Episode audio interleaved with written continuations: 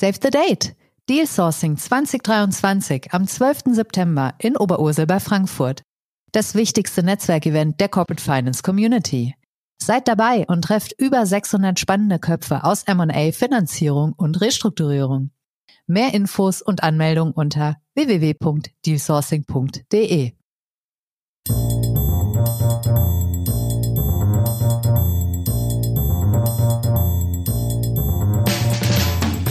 What's up Corporate Finance?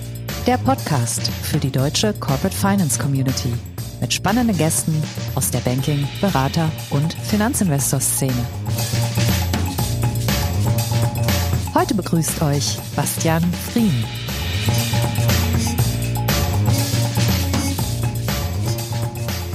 Herzlich willkommen, liebe Podcast-Freunde, bei What's Up Corporate Finance. Ich bin Bastian Frien und ich bin heute euer Gastgeber. Wir beginnen heute mal ein bisschen anders, nämlich mit einer Geschichte aus der Geschichte. Im Jahre 1399 ließ sich der flämische Tuchexporteur Barberi in Brügge von dem italienischen Kaufmannsbankier Albertini flandrische Taler auszahlen. Er stellte dafür einen Wechsel auf seinen Geschäftsfreund Dattini in Barcelona aus, bei dem er wegen einer Warenlieferung ein Guthaben hielt. Diesen Wechsel löste nun wiederum ein Handelspartner von Albertini in Barcelona bei Dattini ein, und zwar in lokaler Währung und zu einem bereits festgelegten Wechselkurs. Albertini holte sich also das an Barberi in Brügge ausgezahlte Geld bei dessen Schuldner in Barcelona zurück. So gut dokumentiert sind nicht viele der frühen Wechselgeschäfte. Über die Anfänge des Wechsels wissen wir darum wenig, aber im 14. Jahrhundert begegnet uns bereits ein ausgeklügeltes Wechselsystem, das hervorragend funktionierte. Die Kaufleute nutzten den Wechsel als Überweisungsmöglichkeit in andere Städte mit anderen Währungen, als Zahlungsmittel und als Kreditquelle. Als letztere taugte er auch deshalb, weil sich im Wechselkurs wunderbar die eigentlich verbotenen Zinsen verstecken ließen. Ich habe diese Passage zum Teil paraphrasiert, zum Teil aber auch wortwörtlich aus meinem eigenen Buch Süßes Kreditgift zitiert. Was damit klar werden soll, ist eins. Ohne den Wechsel, der auch die finanzielle Revolution der Kaufleute genannt wird, wäre der enorme Aufschwung im Handel im ausgehenden Mittelalter nicht denkbar gewesen. Allerdings, von dem alten Glanz ist nicht viel übrig geblieben. Und darum möchte ich heute mit meinem Gesprächspartner Markus Wohlgeschaffen darüber sprechen, ob der Wechsel möglicherweise vor einer Renaissance steht. Schön, dass du da bist, Markus. Herzlich willkommen. Vielen Dank, Bastian. Das ist eine große Freude für mich. Danke. Das geht mir genauso. Und ich darf dich äh, für die wenigen, die dich noch nicht kennen, einmal kurz vorstellen. Du bist äh, Geschäftsführer der Supply Chain Finance Plattform TraxPay und davor stand eine lange Karriere als Banker, die dich bis zum Global Head of Trade Products bei der Uni Credit geführt hat. Ja, Markus, ich glaube, man muss nicht wie ich Historiker sein, um sich noch an den Wechsel zu erinnern. Wir sind ja beide nicht mehr ganz jung und wer so alt ist wie wir, der ist noch mit dem Diskontsatz der Bundesbank aufgewachsen, der sich ja auf den Wechsel bezog. Klingelt da bei dir noch irgendwas? Ja, ähm, sehr laut, äh, weil um diesen Diskontsatz überhaupt äh, in Anspruch nehmen zu können oder davon zu profitieren, musste man die Wechsel zur Bundesbank bringen. Und ähm, das wurde zum Beispiel an meiner Ausbildungsfiliale der Bayerischen Vereinsbank per Mensch gemacht. Ähm, ich durfte da als Auszubildender mit einer speziellen Tasche, in der Wechsel drin waren. Die war so länglich und schmal. Und da durfte ich dann von unserer Filiale zur Filiale der Bundesbank marschieren und ähm, habe da Wechsel in äh, großen D-Mark-Millionenbeträge überbracht. Aus heutiger Sicht und aus vielen Gründen unvorstellbar. Ja, das klingt nach einer Freude, die man äh, kaum vergisst, die aber heutige Auszubildende nicht mehr genießen können. Denn 1999 ist der Diskontsatz und das wohl endgültig äh, verschwunden. Und damit auch der Wechsel in die Bedeutungslosigkeit. Oder vielleicht hat aber auch äh, das Verschwinden des Diskontsatzes diese Bedeutungslosigkeit nur nachvollzogen. Warum spielte der Wechsel in den vergangenen Jahrzehnten praktisch keine Rolle mehr? Nun, aus meiner Sicht gibt es da drei Hauptgründe dafür. Der erste dürfte wohl der administrative Aufwand sein. Ich erinnere mich, dass ich dann später, als es mit der Ausbildung weiterging in München, eine zentrale Stelle gab. Da arbeiteten knapp 20 Kolleginnen und Kollegen und die haben nichts anderes gemacht, als sich um Wechsel gekümmert. Verbuchung, Einzug, Vorlage, Protestierung etc. Also der papierhafte Wechsel ist ohne Zweifel administrativ sehr aufwendig und dann müssen die natürlich auch entsprechend sicher verwahrt werden, was dann wieder entsprechend hohe Anforderungen an die Sicherheit stellt. Kennt man ja vom Retail Banking mit das teuerste ist die Bargeldversorgung und äh, entsprechend ist es halt, wenn man mit Wertpapieren hantiert und der Wechsel ist ja nun mal ein Wertpapier. Äh, der zweite Grund dürfte sein, dass ähm, spätestens Mitte der 90er Jahre sich eine Reihe von alternativen Finanzierungsinstrumenten etabliert und entwickelt haben. Gerade das Investmentbanking erschuf immer neue Produkte, die einem sehr breiten Kunden, Firmenkundenspektrum zugänglich gemacht wurden. Und der dritte Hauptpunkt ist, dass äh, mehr oder weniger zur gleichen Zeit, also Mitte der 90er, der Siegeszug der Digitalisierung begann. In der Zukunftsvision von Industrie 4.0 hatte ein lediglich analog verwendbares Kredit- und Zahlungsprodukt keinen Platz. Okay, das sind ja alles valide Punkte. Äh, die Frage ist, was soll sich da jetzt ändern? Wenn ich das richtig verstehe, siehst du als Gamechanger die Digitalisierung. Äh, wenn ich da mal jetzt bei Google mal schaue, dann ähm, muss ich zugeben, da ist der digitale Wechsel jetzt noch nicht so populär in der Finanzbranche. Da finde ich Auswürfe zum Wechsel von Bankkonten und Stromanbietern oder auch digitalen Infoabend zum Wechsel zum Gymnasium. Aber trotzdem, du bist ja fest davon überzeugt. Also erklär uns mal, was ändert die Digitalisierung für den Wechsel? Wechsel? Zum einen die Unsicherheit am Instrument selbst. Ähm, soll heißen, wenn ich ein analoges Dokument in Papierform vorgelegt bekomme, weiß ich nicht wirklich, ob es echt ist. Außerdem stellt sich bei papierhaften Dokumenten immer die Frage, der Erwerb tatsächlich rechtmäßig erfolgt ist, muss man vorsichtig auszudrücken. Ähm, der Vorteil der Digitalisierung liegt nicht darin, dass kein Papier mehr verwendet wird und Papier gespart wird und Tonerfarbe und äh, nichts mehr mit der Post verschickt werden muss, beziehungsweise etwas zeitgleich verfügbar ist, das natürlich auch. Aber der wirkliche Vorteil liegt darin, dass die Echtheit nun durch Verschlüsselungstechnik und klar bestimmbaren Nutzerrechten eindeutig bestimmt werden kann. Und das Gleiche trifft dann für die Übertragung des Besitzes an einem elektronischen Dokument zu. Die kann zweifelsfrei vorgenommen und nachvollzogen werden. Also der berühmte Audit Trail, ähm, der ist entsprechend bei digitalen Instrumenten eindeutig vorhanden jederzeit abrufbar und absolut fälschungssicher. Und wenn man sich überlegt, wie Forderungen, das ist ja ein ganz beliebtes Instrument oder ein Gegenstand, um Liquidität zu sichern, übertragen werden, beziehungsweise wie man sie in Liquidität umwandelt, stellt man immer wieder fest, dass es da zu Leistungsstörungen kommt. Und äh, die liegen unter anderem darin,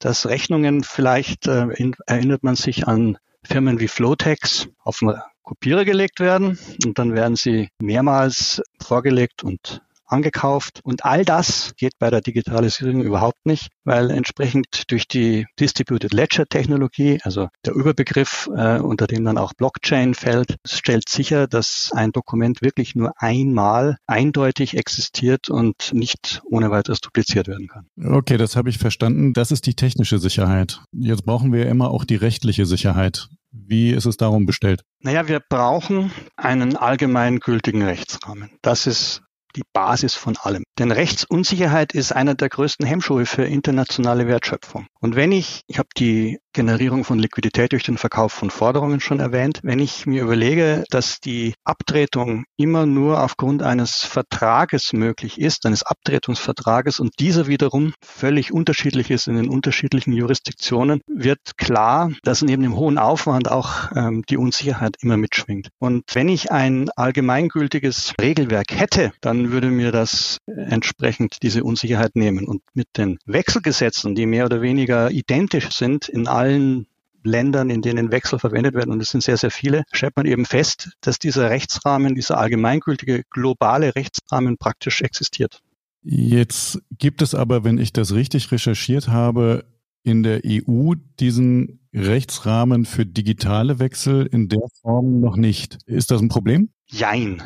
Vielleicht darf ich vorwegschicken, es geht gar nicht darum, ein neues Gesetz zu erstellen oder zu ratifizieren, sondern es geht eigentlich um einen Transmissionsriemen, der sagt, das, was früher bzw. bislang für analoge Wechsel galt, gilt jetzt auch für digitale. Also diese Übersetzung, dass alles das, was bislang schon gegolten hat, gilt auch in der Zukunft. Darum geht es. Es wäre natürlich wünschenswert, wenn in der EU entsprechend das passieren würde, was äh, in England gerade passiert. Allerdings ist es so, dass vor dem Hintergrund der gängigen Rechtslegung es durchaus möglich ist, dass ein Titel, der aufgrund eines Wechsels in England erwirkt wird. Zum Beispiel wird es dann relevant, wenn der Wechsel nicht bezahlt wird und protestiert werden muss. Dieser Titel, den ich durch, die, durch den Protest erwirke, den kann ich entsprechend auch in Deutschland umsetzen. Und ähm, natürlich wäre es einfacher, wenn das gleich nach deutschem äh, Wechselrecht entsprechend äh, ausgestattet werden würde. Aber nachdem 60 Prozent oder über 60 Prozent der internationalen Finanzierungsverträge sowieso nach englischem Recht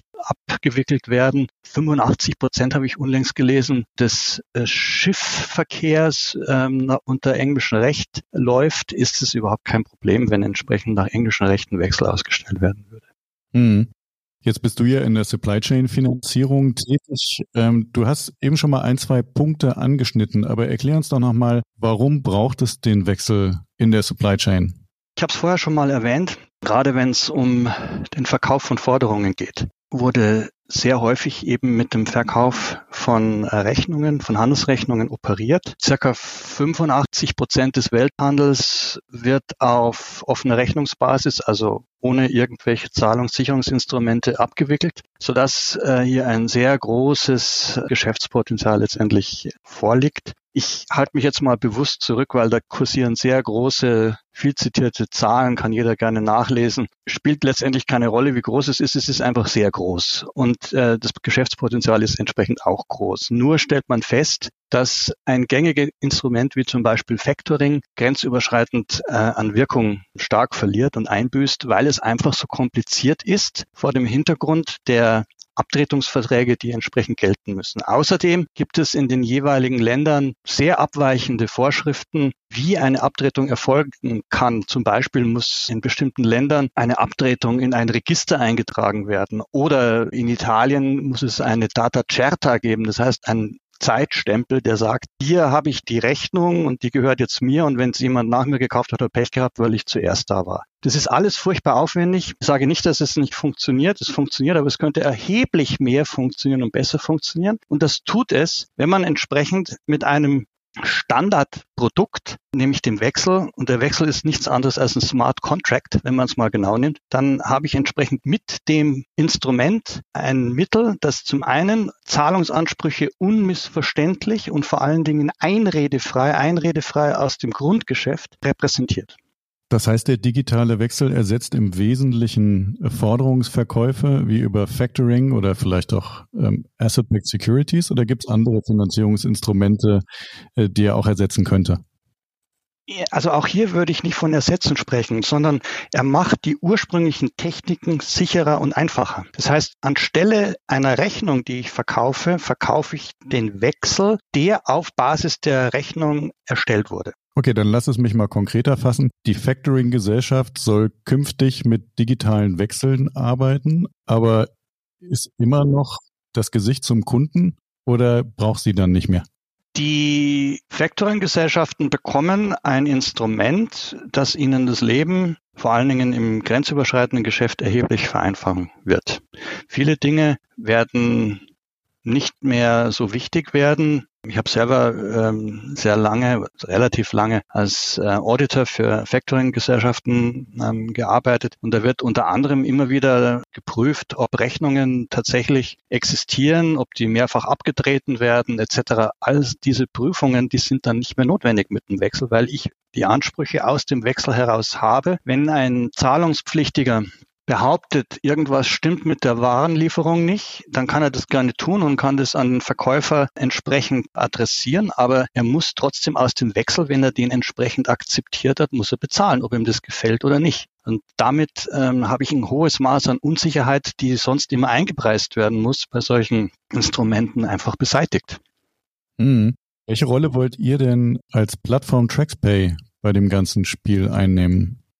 Ja, wir sind diejenigen, die den Wechsel digitalisieren. Ja, also wir ermöglichen aufgrund von Automation die Erstellung von Wechseln, von digitalen Wechseln. Wir sind entsprechend integriert in die ERP-Systeme der Kunden, diejenigen, die die Wechsel ausstellen bzw. akzeptieren. Und ermöglichen da durch diese Integration, dass aus dem Workflow heraus, ohne irgendwelche Änderungen vornehmen zu müssen, Wechsel erstellt werden können. Also die laufen praktisch en passant einfach so mit. Der Kunde wählt sie aus, so wie er sie braucht.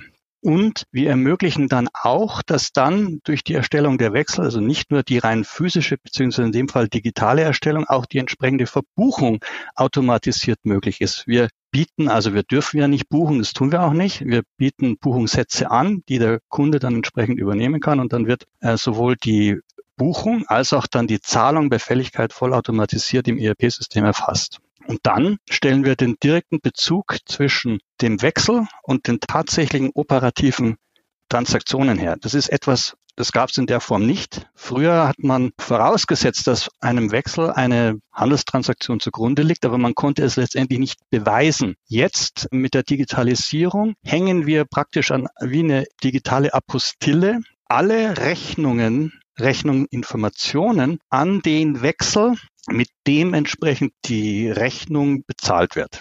Okay, das heißt, ihr habt auf der einen Seite die Corporates als Geschäftspartner. Wen habt ihr auf der anderen Seite? Wer sind die Finanzierer?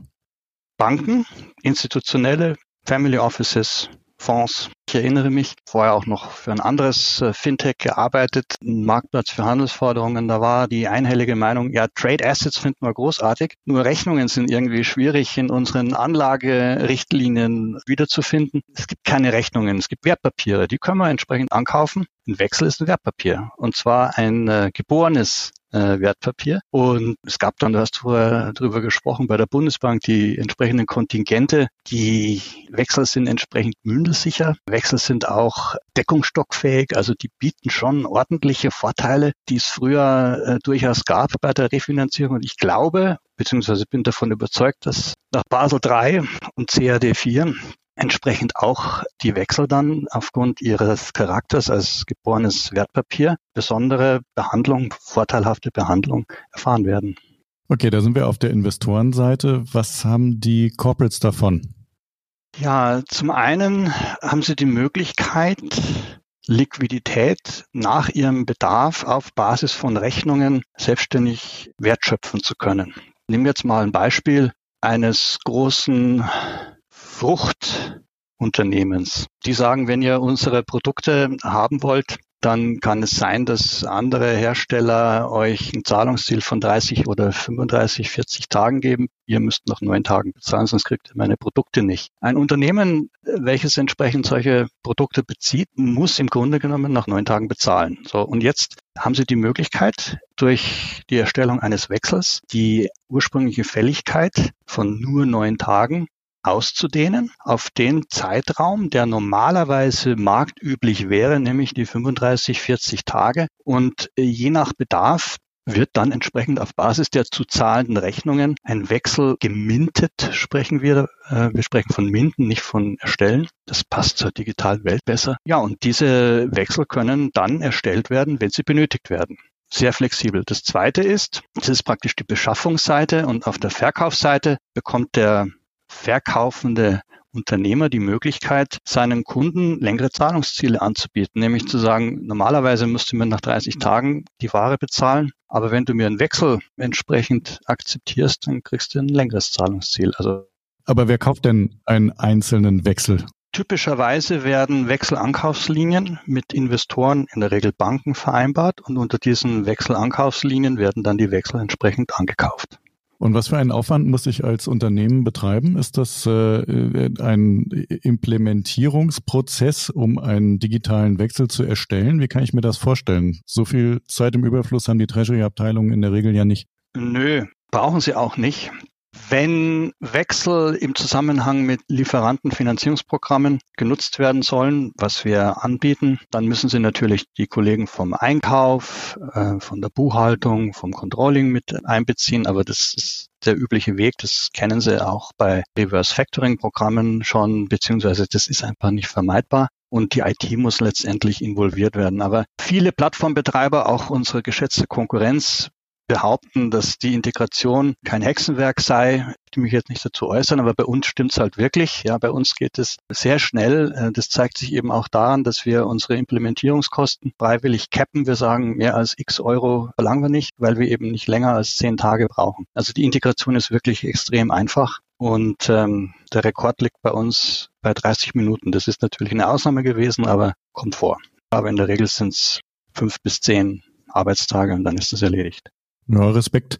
Gibt es denn Forderungen, die sich nicht eignen? Eigentlich nicht. Ich würde allerdings eher zu Handelsforderungen tendieren und empfehlen, revolvierende Handelsforderungen ins Auge zu fassen. Aber theoretisch kann ein Wechsel für jede Forderung auch für eine Forderung nur, also wenn jetzt ein Maler kommt und die Büroräume neu anstreicht, und das passieren alle fünf Jahre mal, dann kann eben auch diese Rechnung entsprechend mit einem Wechsel beglichen werden. Du hast die Banken schon angesprochen, die potenziell Aufkäufer sein könnten. Am Ende haben die ja auch die Kundenbeziehungen. Ihr werdet da ja sicherlich schon die eine oder andere Klinke geputzt haben. Wie reagieren die Häuser auf die neue Opportunität? Zuerst überrascht, nämlich so wie ein Wechsel. Ich habe gedacht, der ist tot, den gibt's nicht mehr. Man trifft dann doch sehr viele Zeitgenossinnen und Zeitgenossen, die so unsere Preisklasse alterlich haben, ja, und dann, ja, das war ja großartig mit dem Wechsel. Ah, weißt du, ich bin ja wirklich ein großer Fan vom Wechsel und den bietet ihr jetzt wieder an und das auch noch digital. Er ist ja großartig, ne? Und da dauert es dann wirklich nicht lange, bis die die ähm, Vorteile von dem Wechsel erkennen. Und wenn sie dann eben hören, dass der administrative Aufwand im Grunde genommen verschwunden ist, dann sind sie Feuer und Flamme. Warum verschwindet der administrative Aufwand? Weil wir natürlich Schnittstellen zu den Banksystemen anbieten. Ne? Also die kriegen zum einen den Wechsel digital angeboten und wenn sie den annehmen, dann wird er auch automatisch in, äh, in die entsprechenden Kredit- und Buchungssysteme übertragen. Und die Vorlage entfällt letztendlich auch, weil wir aus dem ERP-System der Kunden Sorge tragen, dass der Wechsel automatisch im Zuge eines normalen Zahllaufs dann bezahlt wird. Also letztendlich ist der, die Folge des ersten Schocks, der ersten Verwunderung äh, leuchtende Augen. Okay, das wird bei den einen so sein, bei den anderen wird es auf Widerstand stoßen, denn äh, machen wir uns nichts vor, einige Banken haben eigene Supply Chain Finance Programme, äh, gibt eigene Factoring-Gesellschaften, da muss es doch auch die Furcht geben, sich selbst zu kannibalisieren.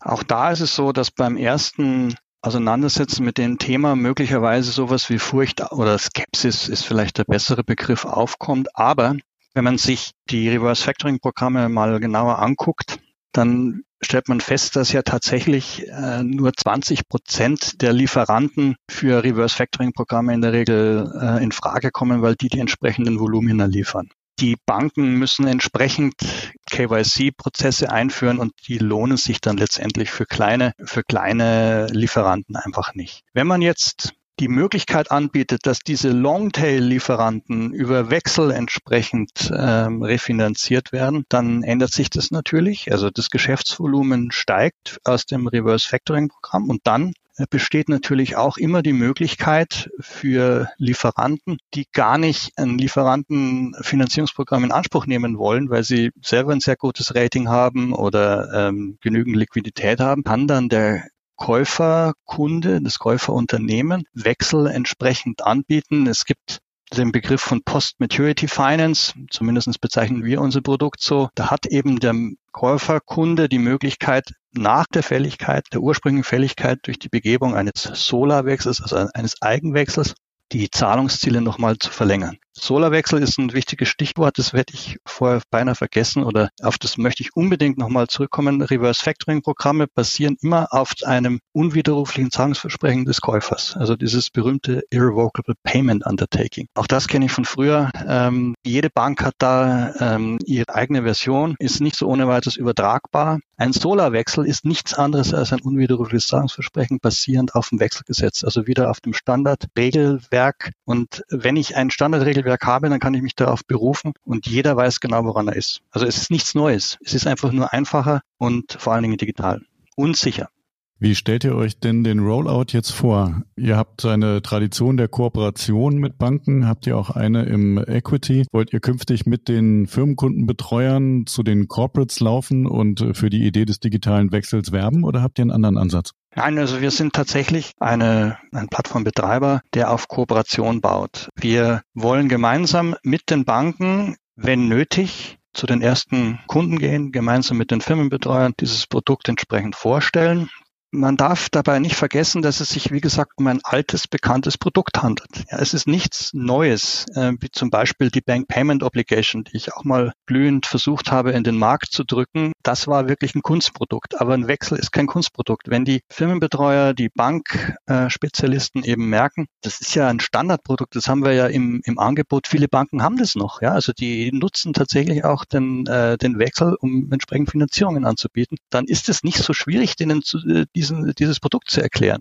Und wie gesagt, wir bieten an, mitzugehen, aber es ist so, wenn es einmal bekannt ist, dann, dann läuft es letztendlich von alleine. Wenn heute ein Corporate zu euch kommt und euch fragt, kann ich das mit euch umsetzen? Geht das schon?